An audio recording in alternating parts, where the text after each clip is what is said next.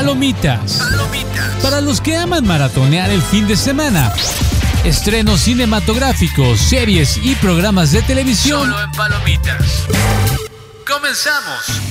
Hola, ¿qué tal? Sean bienvenidos una semana más a su podcast cinéfilo preferido por parte de Reporte Índigo Palomitas, en donde, pues bueno, el equipo, el elenco de Indigo Geek, oh, José Saucedo, Cristian Maxise y un servidor, les vamos a estar hablando semana a semana de lo más relevante, eh, pues que sucede en, allá en la pantalla grande, en las salas y, por qué no, también hasta sus sillones y sus pantallas pequeñas en los servicios de streaming.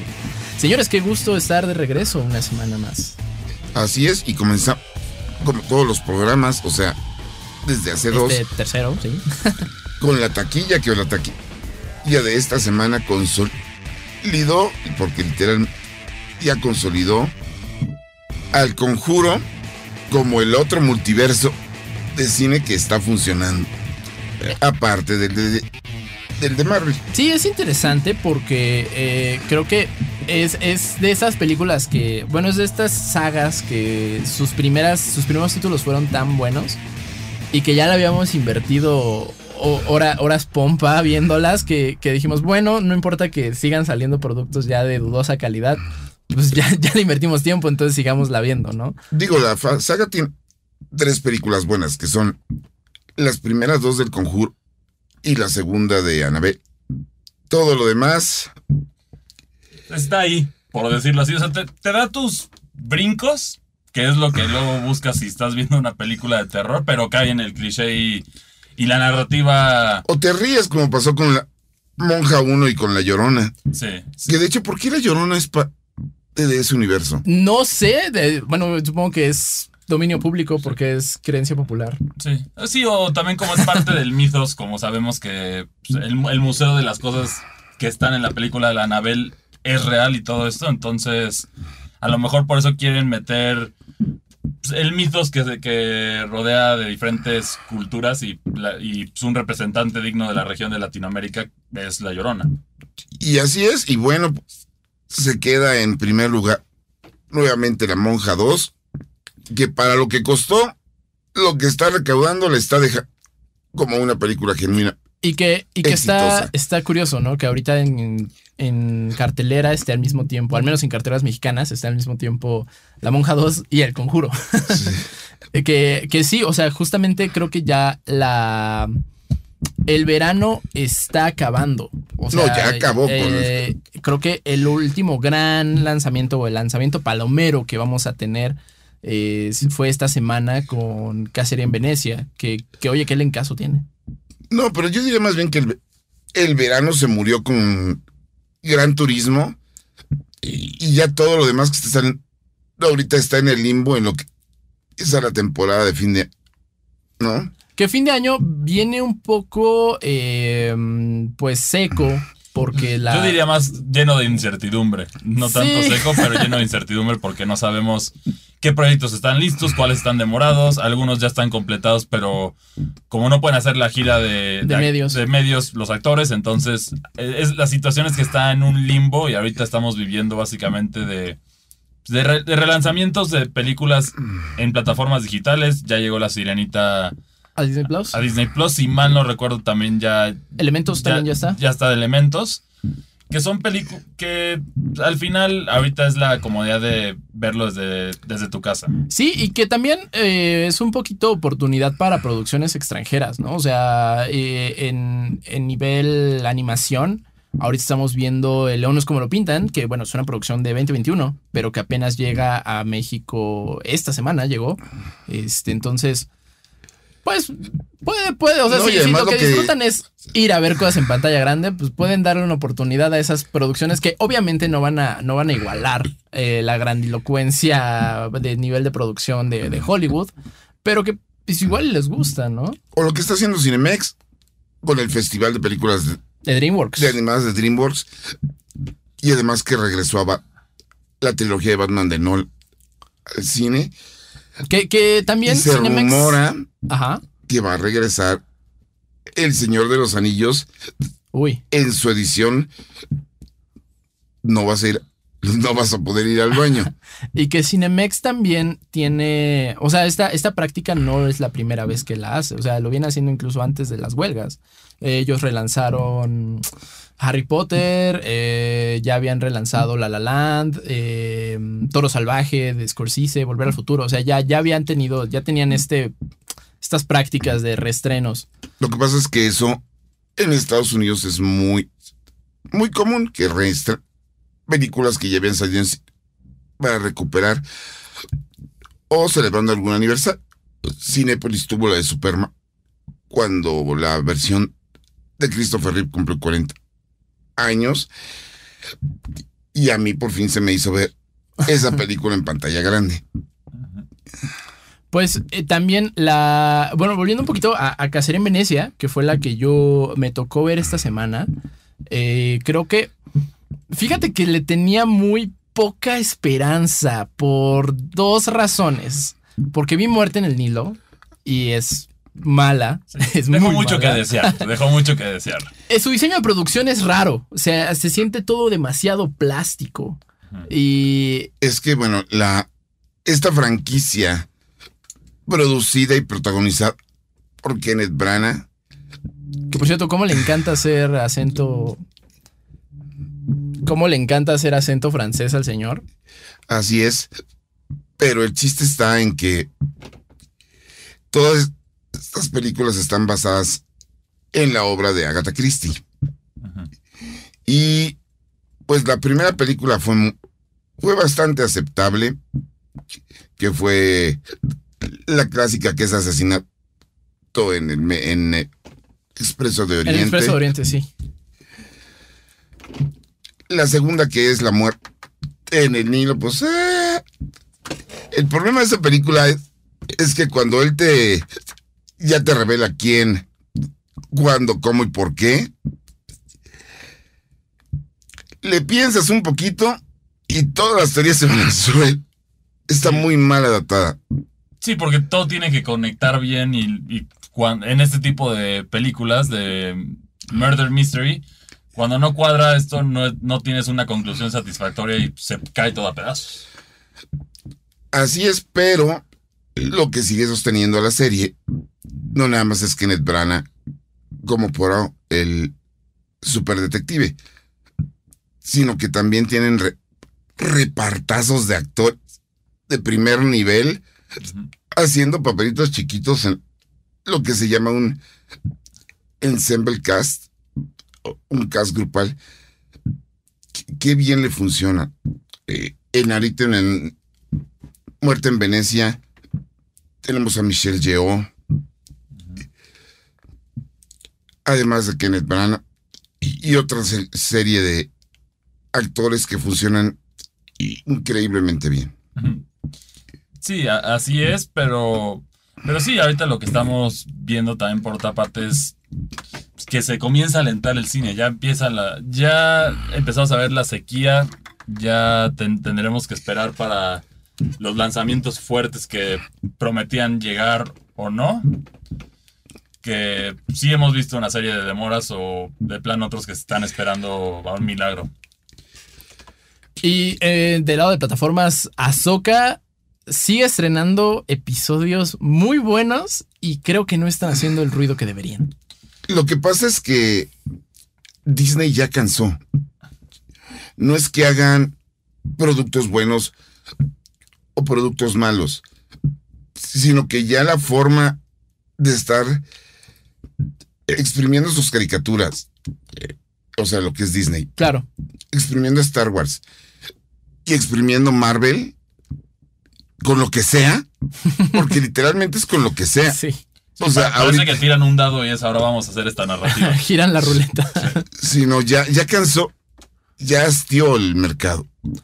O sea, fue, ha sido de a mi opinión, estos últimos seis años, ha sido demasiado Star Wars. Eh, en general ha sido demasiado de todo, ¿no? En ocasiones pareciera que avientan muchas cosas al aire y una, y una debe pegar, ¿no? y que están siguiendo el modelo de Netflix, que es básicamente producciones más modestas en su mayoría. Chicle pega alguna, pero, pero es un diamante entre puro carbón. Ay, Sí, oye, y habl- hablando en Netflix, eh, también eh, eh, tienen una producción reciente que la verdad yo no he visto, pero estoy notando que las Coming of Age están regresando. O sea, tienen el- la más reciente película de Adam Sandler que la, la crítica respondió bastante bien, que se llama No te voy a invitar a mi, o no te invité a mi bar mitzvah, que pues, precisamente eh, trata... Ah, ya. Yo creí que estabas hablando de la que protagonizó con Jennifer Aniston. Ah, no, no, no, no, dije, no. no, no, esa no la quiso. La crítica no le gustó. No, la de la del Bat Mitzvah, que le, le está yendo bastante bien. Y que al mismo tiempo, ahorita en cartelera también está este otro coming of age que se llama Estás ahí, Margaret. Estás ahí, Dios, soy yo, Margaret. Que está basada en un libro con el mismo título. Que eh, la, la- la de Netflix no la he visto, pero esta que está en el cine está muy buena. O sea, es, es una película que, que sí es claramente dirigido como a público femenino joven o, o femenino adulto joven que este pues precisamente habla de toda la pesadilla que es eh, crecer en especial en, un- en una época se, se ambienta en los 70 entonces es, trata de una niña que pues aparte de que tiene que eh, pues ir resolviendo su de cómo funciona la adolescencia también tiene que empezar a decantarse por una religión, pero no, no trata de ser eh, aleccionadora ni moralina, o sea, es bastante real. Y, y creo que ya, ya no habíamos visto Coming of Ages en, en el cine, o al menos no que yo recuerde. Es que yo creo que es algo cíclico, con que los géneros de películas vuelven a crecer, vuelven a caer. Ya lo vimos ahorita con los superhéroes que ya está en la caída. La animación con Disney, con el mismo Disney, lo hemos visto que tuvo su época dorada, su época oscura y luego el renacimiento. Entonces es algo que en el cine los géneros yo creo que tiene que ver que se sobreexplotan en cierto punto. Entonces se harta la gente, se abandonan y luego alguien hace una producción con cariño de ese género y vuelve a, a levantar la popularidad del género. Y ahorita Hollywood está buscando su siguiente género de tendencia. No, o sea, tuvimos las películas de machos de acción en los 80, tuvimos las comedias irreverentes en los 90, ahorita están los superhéroes. Los superhéroes ya van de salida, ya. Sí, no, de hecho, yo no sé qué va a pasar con, con Aquaman. Que también ahí hay un, un PR hell, ¿no? Porque ya confirmaron la, la aparición de Amber Heard. O sea, sí va a regresar. Y que bueno, en, en la opinión pública, pues no es alguien que esté, que terminó muy bien parada. Pues es que ahí entra la cuestión, yo creo que de la doble moralidad de Warner Bros. En ese caso específicamente, que es, o sea, no estamos diciendo culpando, apuntando dedos, pero a Johnny Depp lo quitaste de los roles, a Disney le quitaron de los Piratas del Caribe. De hecho, creo que el la única marca o algo que respaldó a Johnny Depp, si mal no recuerdo, fue Christian Dior o la marca de moda que lo respalda a él. Todos los demás lo abandonaron. Y en este caso, cuando es, un- cuando es una disputa de violencia, fam- de violencia en el hogar que- Doméstica, que, sí. hay de los dos lados, porque sabemos, tenemos las fotos de los dedos cortados y todo esto, ¿por qué no se hizo lo mismo? En teoría lo correcto es tienes que quitar a los dos. Sí, Warner de pronto maneja estas situaciones, creo que de una forma muy rara, ¿no? O sea, digo, Es muy torpe, o sea, Ezra Miller en Flash. Es, Es ah, muy otro torpe. ejemplo de eso. No lo quitaste a No, pesar haz de que cuenta, digo, ahí. los contratos de Disney, este, vas a portar bien y no te estoy preguntando.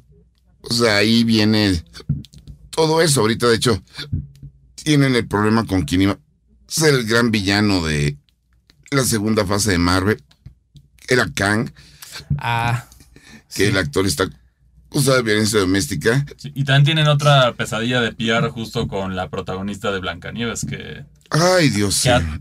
ha, ha salido a decir cada cosa que tú ves hasta Gal Gadot ya la ve con cara de Cállate. no, no digas esto y, Cállate. y, y el problema es cómo van a arreglar esto ahorita todas estas compañías están esforzándose tanto en PR ya lo habrías hablado en el episodio pasado para arreglar la situación de, de las huelgas de escritores y actores pero ahora también tenemos este tema de los representantes de la marca. Que aquí básicamente pues, el, el cast de Blancanieves se ha dedicado a tirarle a la primera película de Disney, que es es Sí. muy importante la película de Disney como para tirarla ahí. No, y es muy importante no para Disney, sino para la historia del cine en Y general. deja todo eso, no, no escupes donde trabajas.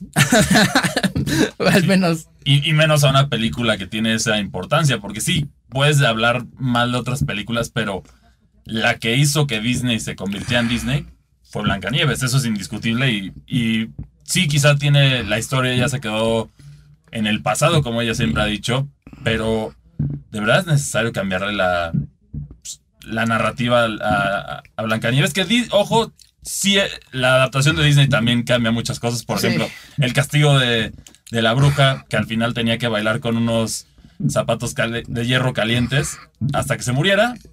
Obviamente eso lo quitó Disney, pero, pero era una adaptación, yo creo que era como universalmente querida por Y, todos. y si nos vamos a eso también como, como espectador, dices, bueno, es que en un principio ni siquiera el live action es necesario. O Sí, sea, empezando estamos por ahí. cansados de los live actions de Sí, hablando de exprimir Sí. Pero es que aquí tenemos una arma de doble filo. En taquilla, la sirenita no le fue bien. No le fue terriblemente mal, pero no le fue bien. Pero ahora que salió en Disney Plus, más de 16 millones de reproducción. Y de pronto, todo lo que no tuvo en taquilla, lo tuvo en el servicio de streaming. Sí, que ya, si mal, o sea, sí, bueno, si recordamos, en taquilla cerró con 80 millones de dólares de ganancias, que para una producción de ese, De ese tamaño, tamaño no, es, es- no es nada. Nada. Y por otra parte aquí, el reto con los servicios de streaming es justificar el precio de la suscripción por la inversión. Porque no es lo mismo pagar un boleto de cine que pagar la- Un el- mes un de mes de plataforma, suscripción. sí. Y es, es mucho menos dinero. Entonces, por eso...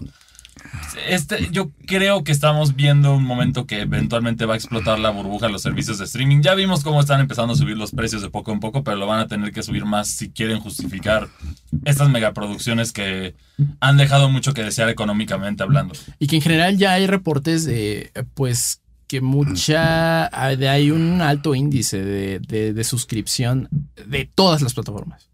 Este, incluso me parece haber visto que hay más, hay más, eh, vaya, más ratio de, de- suscripción, de bajas de cuenta de HBO que de Netflix. Cuando, cuando uno por, por la calidad que de, producción que maneja respectivamente, uno pensaría que sería al revés. Es que bueno, la es si- que- esa es la situación de Discovery, que también va a aumentar la tarifa drásticamente. Y, Sí. y- y el tema es que ahí no está justificado porque tú estás pagando por un contenido que quizá no ni te interese. Discovery ya, ya es una sombra de lo que llegó a ser en su momento. ¿A qué me refiero? A documentales y cosas informativas. Ahora es puro reality de tesoros misteriosos que nunca encuentran nada. Es falso documental en, Sí, en falsos general. documentales y, y a la gente le gusta y eso es lo, lo que pasa, que es, es como una burla también en la televisión que hemos visto, ¿no? MTV dejó de ser de música, Discovery dejó de ser de documentales y History Channel es, parece más como el Sci-Fi Channel que es puros Aliens, extraterrestres. aliens. Es, tienes la programación de los documentales de la Segunda Guerra Mundial que ya hemos visto todos, que son muy buenos, pero ya, ya quedaron ahí, y Aliens. Ajá. Entonces, es, y bueno, el precio de la sabia. Que también No, es un eh, reality. Es un reality, sí. Pero además tienes que tomar en cuenta esto. Netflix tiene algo que to- todos los demás servicios de streaming no tienen, que es un departamento de mercado, técnica y publicidad que sabe lo que está haciendo. Digo, simple y sencillamente, independientemente de qué tan buena o mala haya sido, convencieron al mundo entero que tenían que ver One Piece. Sí, de, de- sí, de una forma u otra Así lo como lograron. convencieron al mundo entero de que Str- Stranger Things era lo mejor que le había pasado al mundo. Sí. Y ¿Qué? también con producciones internacionales que ahí sí sus prácticas, a mi parecer, dejan mucho que desear, como lo vimos el juego del calamar, que el creador del- de la serie pues, dio ganancias muy bajas de lo que fue la serie más vista de- del año de Netflix. Sí, es un poco extraño y, y que particularmente creo que con One Piece la tenía un poco más fácil, en el sentido de que cualquier cosa que lleve el nombre One Piece va a ser consumido porque es súper popular. Sí, por lo menos por los fanáticos del anime y luego ellos van a decir, bueno, aquí ya hay una manera de que a lo mejor los que no son fans del anime ya la puedan ver, esta historia que pues, ya lleva cuántos años, ya lleva, es de las más longevas, no la más longeva, pero siempre es la burla de que es extremadamente longeva y sigue creciendo y, y el misterio si se va a acabar algún día, pero no lo creo. Y del lado del juego del calamar, algo que había visto era que, pues bueno, eh, su creador le urgía que saliera, deseaba, deseaba mucho que saliera y, y no, igual fue uno de estos casos en las que pues la propiedad intelectual queda un poco malbaratada con Sí. tal de que Por- salga. porque nadie se esperaba que fuera el éxito que fue. Es, es- es la realidad que tienes. pues, básicamente bailando con el diablo, ¿no? Que le puede Sí. pasar a cualquier producción extranjera. Dark, yo creo que también. No hay reportes de eso, pero me imagino que también debió haber tener alguna situación así. Pues eh, tenía, el equipo estaba muy contento con Netflix, de hecho después de Dark hicieron otra este, serie igual de rara que se llamaba Sí, 1949. que, que no funcionó, que la mataron. Ajá. La mataron. A media temporada. Sí. Sí, entonces eh, en ese sentido como que Netflix ah, sabe hacer muy buena publicidad y ojalá esa calidad de, de publicidad la tuviera en, En- producción. En escritores y también yo digo que ya en las cabezas de Que, Netflix. por- justo de ese lado, creo que Stranger Things ya empezó a dar señales de vida. Stranger Things 5, que es- pa- al parecer ya va a ser la última, última, ahora sí. Este, No, pero pues es que ya son adolescentes de 30 años. fue lo que le va a, lo que le, le iba a pasar lo que le pasó a Sex Education, ¿no? Que los tiempos de producción entre temporadas fueron tan largos que este niño, el actor de Otis, me parece que se llama, eh, tenía que 15 años en la serie, pero ahora que sacaron el último tráiler se ve como de 30. es algo O que sea, sí, pasa. ese adolescente ya factura.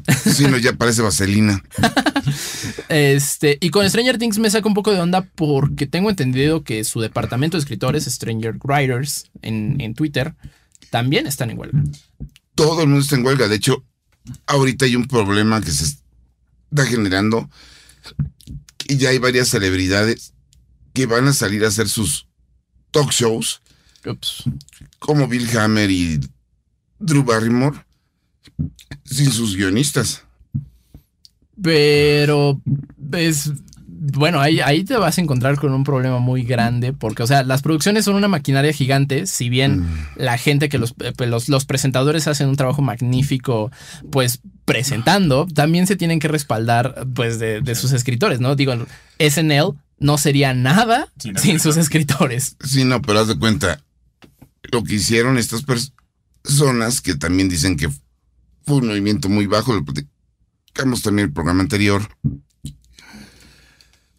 se fueron a buscar en TikTok y en YouTube escritores que no estuvieran en el Sindicalizados. sindicalizados.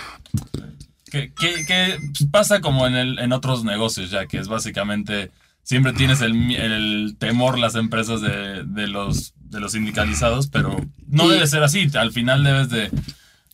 Deben de, ser justo para todos porque las ganancias claramente han aumentado para los de arriba, pero eso no se ha visto reflejado en los escritores y en los actores que no son actores AAA. Esa es, la realidad. Es un círculo vicioso, ¿no? Porque a final de cuentas, justo la, la gente que está sindicalizada, los escritores que están sindicalizados, eh, eh, hacen, hacen una fortaleza y aceptar a talento nuevo de pronto es, es difícil penetrar como talento nuevo.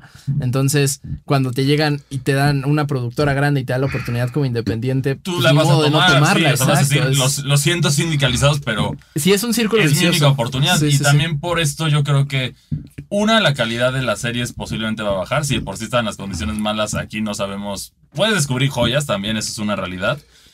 Pero, pero también el otro detalle está en que, pues, ¿qué es lo que puedes hacer ahorita sin, sin depender de ellos? Nada. Realities. Sí, Realities sí, sí, sí. y eso es lo que vamos a ver, yo creo, en los próximos... Que ojo, los meses. realities también tienen escritores. Sí, también. Sí, pero en- a menor grado podrías Sí, depender sí. más. O sea, yo creo que va a ser la, la apuesta de. pues, porque es algo que ven todos. Es una producción baratísima. Y, si lo comparas con series, sí. sí, Sí, y sí, es sí. una producción muy barata y te genera mucho. como Veamos en- Televisa cómo levantó. No había tenido un hit así de grande, yo creo que desde La Rosa de Guadalupe.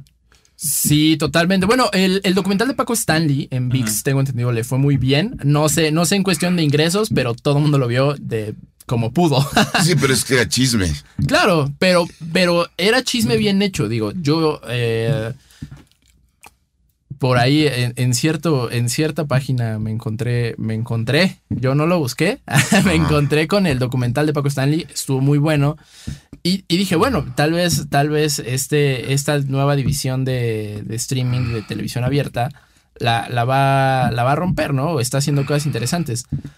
Me lancé a ver la ficción que armaron de Gloria Trevi y no. ¿Por qué te haces eso? no, Morbo. definitivamente no. No, o sea, digo, es que el, el documental de Paco Stanley me dejó con muy buen sabor de boca.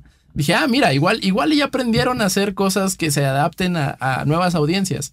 No. No. Bueno, nuevas audiencias ahorita si quieres, pues por lo menos retomaron con la Casa de los Famosos, que para bien o para mal, sí, estu- estuvo en boca de todas las personas durante la temporada. Ahí creo que más, más bien fue, fue el tema de que, o sea, ellos no le hicieron el favor a Wendy Guevara, Wendy Guevara les hizo favor Sí, a VIX. sí, o sea, ya tiene problemas de espalda, Wendy Guevara, Sí, de tanto cargar- de cargar a VIX que ni, la Liga televisora. MX pudo hacer eso. Pero, pero sí, efectivamente, entonces ahorita la tendencia yo creo que va a ser a realities mientras tanto. Aquí va a salir uno que otro famoso. O la otra también es pues, agarrar a los influencers que ya, ya lo han hecho en doblaje, pero Y que- para hacer para Mira, actuar. ahí, ahí tengo un buen chisme. Hace como seis años, una productora agarró a seis, seis influencers latinos. Entre ellos, si mal no me acuerdo, estaba Juan, Juan Pazurita, para hacer la versión latina de Friends. Uy. Uy. El primer episodio que todavía lo pueden encontrar en YouTube. Híjole. Es que esas, esas adaptaciones latinas pueden ser o muy buenas o muy malas, ¿no? O sea, desafortunadamente en su mayoría son malas. Digo, bueno, las adaptaciones en todo el mundo, ¿no? También por ahí tenemos que una que se volvió viral recientemente, una serie, creo que es de Indonesia, Ajá. que es, es Harry Potter. Es Harry Potter sin el nombre, pero tú ves, o sea, ya, ya- ya es como la burla porque es una versión de Harry Potter de, de Indonesia con efectos más baratos y todo, pero la, la trama es la misma. Y es raro ver a los personajes que dices, bueno, este es Hagrid, este es este, pero ahí también está en YouTube. Pero de Indonesia. Sí, es- la tendrías que No, ver y- subtitulada, pero ahí está. No, versiones latinas. Metástasis. Metástasis. Chile tuvo la Office. Y aquí tuvimos la versión mexicana de La Niñera. Pero por otro lado, Los Simuladores fue una adaptación de un guion argentino y Ajá. está muy buena. Eh, por su parte, las primeras temporadas de Vecinos eran mínimo decentes, que son de una adaptación de una, eh, una comedia española que se llama La que se avecina. Vaya, potencial hay, pero a veces hay mucha flojera o muy poco presupuesto. Sí, y también aquí es el riesgo de, de- de adaptar bien el material, que es lo que vimos que es algo que puede caer en cualquier nivel, ¿no? Desde las producciones masivas de Hollywood, que ya vimos que no saben adaptar cosas bien en Uf. este momento, hasta los más pequeños que no pueden adaptar por falta de presupuesto, por lo que sea. Que, que ahora también, eh, justo, el, el cine de superhéroes está muerto. El, el cine de efecto especial creo que está viendo su ocaso. Y por otro lado, ya se dieron cuenta que la audiencia. Logras mantener a la atención de la audiencia sin tantas explosiones, siempre y cuando tengas una, una escritura fuerte. Y esté Margot Robbie en, en- en alguna forma involucrada. Claro. No puede faltar, no puede faltar. No, pues ahorita ella es la, la dueña de Hollywood. Sí, por- porque ya, ya, bueno, para aquellos que no saben, ella también la hace de productora, incluyendo Barbie, ella fue productora de la película. No Sí. solo, no solo, de hecho, ella no, no quería protagonizar y, y el camino de la película de Barbie en, en cuestión de adaptaciones, de milagro, tuvo todo para salir mal. Porque estamos hablando al principio, cuando los derechos estaban volando entre diferentes empresas. En algún momento Amy Schumer iba a ser Barbie, Oh. que eso hubiera sido muy mixto. Incluso también en las adaptaciones de a la hora de la producción de Barbie, también tuvimos Anne Hathaway que quería a Margot Robbie que fuera Barbie, Gal Gadot que también se me hizo extraño, pero No, Gal Gadot ya hubiera Gal Gadot no muy estado grande. tan- Es que- pero al final la Barbie clásica, o sea, en ese sentido sí la Barbie clásica es Sí, buena. es Y ti- Margot y- Es Margot Robbie. Es que hasta o sea, ahí tuvimos, de hecho en la película Bombshell había un chiste de eso, ¿no? Que decían la de Fox News que, que sale y le dicen que es la, la Barbie reportera, Margot Robbie. Ajá. Entonces, o sea, que sí salió en la película eso. Entonces sí ha habido como que guiños de que ella iba a ser y quedó muy bien esa película, pero es que se tomaron cuando La mejor Barbie fue yo, fue John Cena. Ah, Sí. claro. Ah, bueno, John- sí. Como el sireno. Eso sí, eso sí. y, y ahí también el, el revival de Michael Cera. O sea, es que Michael Cera no tiene puntos medios, lo amas o lo odias. Pero creo que, que volver a traer a, a Michael Cera al, al imaginario social era algo que nos hacía falta. A mí, a mí sí me gusta. O sea, entiendo, además, entiendo por qué gracias no a él, gusta. Está todo el reparto Scott Pilgrim en la animación. Eh, Él, él es el chicle de todos los repartos, al parecer. Ah, bueno, al menos comentan, es un sujeto muy agradable. y, y Margot Robbie sí estuvo, eh, este último año fue el, el año de Margot Robbie hasta en, el, en, el, en lo no popular, ¿no? O sea, Babylon, la Ujú. película que no amó Hollywood, eh, porque bueno, era controversial. eh, Margot Robbie hace un excelente trabajo. ¿La, la vieron? Es, es buena y ya está en Star Plus, por No, bueno, es que dime, ¿en qué película no hace un buen trabajo Margot? Independientemente de la película, o sea, Es muy buena actriz, tiene el talento para respaldar su popularidad y todo lo demás. O sea, es como, yo siento que Margot Robbie en ese sentido cae en, co- como actriz cae en todos los rubros que, que, que, captan a toda la audiencia. Es buena actriz, entonces tiene un rango O sea, de emociones que puede hacer. Es atractiva, entonces también eso ayuda mucho en Sí, taquilla, claro. entonces por eso consigue más roles y también ya sabe cómo maneja Hollywood, entonces por eso ella ya puede producir. Ya conoce esa parte también. o sea, a la, a, a la banda no le gustó Birds of Prey. A la banda no le gustó la segunda versión de El Escuadrón Suicida. a mí sí me gustó la segunda. No, no, no está tan mala. Pero pues yo estoy diciendo que la mayoría Sí, claro, claro. en general. Pero la Harley Quinn que interpreta ahí se lleva la película sin problemas. o s- o Sí, es sea, como, no me gustó la película, pero me, me Su gusta. actuación de pero me Harley Quinn. gusta Margot Y- Robbie, sí. sí, ya. Porque en el sentido de Harley Quinn tenemos tres interpretaciones de Harley Quinn y la única live action es Margot Robbie. Entonces ahorita no hay punto de comparación y sí va a ser difícil que alguien la supere en ese sentido. A- ahorita tenemos la, la segunda que va a ser Lady Gaga, que tendremos que Uy. ver cómo lo hace. Y que va a ser un musical. Sí, y en las versiones animadas que tenemos, tenemos a esta Kaylee Cuoco, que es la, la voz del actor de Harley, Ajá. y, y la que le dio la voz a Harley Quinn en la serie original, que en paz descanse, que también estableció, creó un personaje, o sea, ella, ella tan aportó en eso. comercial. Si quieren ver la mejor sátira, porque eso es una sátira, de DC Comics, en, ahora sí, en general, vean la serie animada de Harley Quinn. Es genial. Es genial. Y se pone cada cuando piensas que ya, ya como que ya empieza a chafear, llegan otro par de, epi- de episodios y ya... y lo hace excelente. Sí, sí, es, es- tiene, tiene una combinación de humor muy buena, yo creo. Y también las burlas, hay burlas a los, a los fanáticos de Snyder, del release de Snyder. Y, hay muchos guiños a diferentes momentos de, DC. de DC. Sí, eh, yo creo que es una, cele- es No, y una además- y una celebración. al Y además, olvídate de los guiños. A todos los chistes internos. El ataúd de Nightwing, que eran unas nalgotas.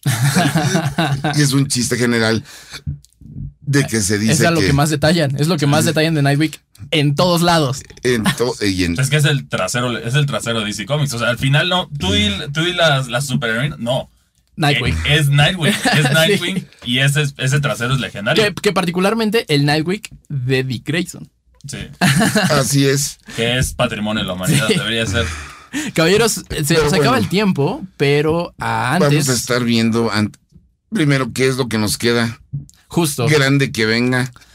Viene ahí Aquaman 2, que no le tengo nada de confianza, pero pues ya sabes cuál es mi posición sobre el cine de DC. Y, y que sobre todo la tiene fácil en el sentido de, ay, mira, me gusta ir al cine y nada más está Aquaman. Sí. Venga.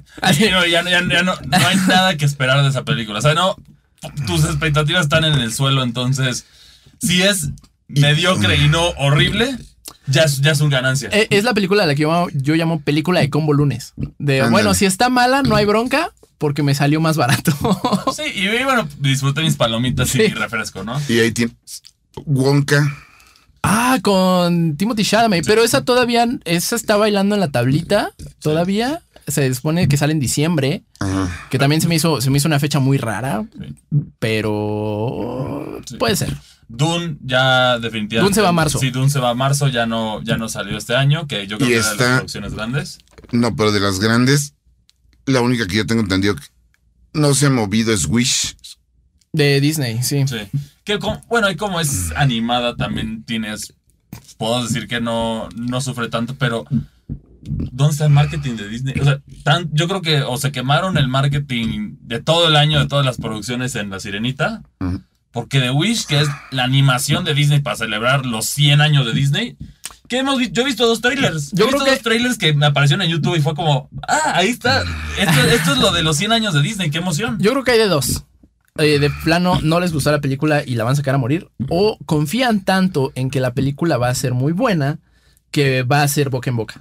O quieren hacer lo mismo que Miyazaki, ¿no? Con. Ah, con. Ay, que, ¿cómo se llama que aquí ya salió el tráiler de, de la película para Occidente. The sí, Boy and the Heron. Sí, The Boy and the Heron ya hicieron. No, es que también ya hicieron. el- Estados Unidos es como no vamos a tener trailer. No Este- Y que por cierto, Miyazaki ya dijo que siempre no, que esa no va a ser su última película y que ya está trabajando, ya está de regreso en el estudio, trabajando en su siguiente Ya está- producción.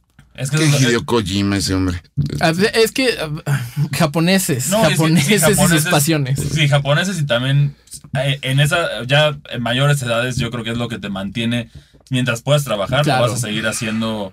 Ahí tenemos al escritor también de, de The Witcher que ya está, ya Sí. el próximo año ya sale la, la nueva novela de The Witcher, entonces pues, esta parte de, de seguir trabajando y seguir compartiendo todo esto. Tenemos a George R. Martin que ya deja de distraerte con otros. Ya, ya deja de ver NFL, Sí, por favor. Deja de ver NFL ya. Elden Ring nos gustó mucho en el mundo de videojuegos, pero ya, ya ac- ac- acaba el juego. Acábalo. Acaba Juegos de Tronos. Ya Ya, saber el, el final canon. Ya fírmala, por favor. Eh, caballeros, de esta semana, ¿qué recomiendan para a la, a la gente que todavía le gusta ir a las salas? ¿Qué les recomendarían? Venecia. ¿Qué hacer en Venecia? Cáceres, Venecia. Pues yo creo que también Ven- Venecia también. ¿Qué hacer en Venecia? Ujú. Ok, Pues bueno, es que es lo único reforcemos fuerte esa. que. Sí, porque todo lo demás ya seguramente ya lo vieron. Ah, y bueno, si les gusta el cine un poquito más de el meme de Matt Mikkelsen, creo que eh, esta semana también llega a salas mexicanas eh, A Strange Way of Life, dirigida por Pedro Almodóvar y protagonizada por Ethan Hawke y Pedro Pascal, Y aprovechando que es, que es un de, western, por cierto. fin de semana patriota, vayan a ver Héroes, por favor. La película sobre los niños héroes. Sí está buena. Mexicana, está buena. Está bien contada. Ok. Digo, basándose en un mito, porque Sabemos esos son los niños héroes. Es pro- sí, propaganda propaganda de nacionalismo que todos los países lo tienen. Así Ah. que no, no es solo exclusivo a México. Sí, no, pero ahí sale Juan Scut de aventado y todo. Está muy buena. Ningún niño héroe fue dañado en la realización de esa película. Sí, no, pero chequenla. Los niños que no eran niños porque eran soldados. Pero ya me parecen, parecen adolescentes de, De Netflix. de Netflix. Pues muchísimas gracias por acompañarnos en esta tercera edición de la nueva temporada de Palomitas, el podcast cinéfilo de Reporte Índigo. Señores, ¿en dónde los encontramos? A mí en Twitter como Cebre... ¿Qué es cerveza escrito al revés? A mí me encuentran en Twitter como arroba cristianmac62 y por favor vean Harley Quinn, está muy buena. La serie animada. Sí, la serie animada pues muchísimas gracias por acompañarnos. Nosotros nos escuchamos en una próxima, en una próxima edición, perdón. Eh, no se olviden seguir a Reporte Índigo e Indigo Geek MX en todas las redes sociales. Muchas gracias por escucharnos. Hasta la próxima. Palomitas. Palomitas. Una producción de Locura FM y Reporte Índigo. Cut, cut, cut, cut, cut, cut, cut, cut. That's a fucking joke, right?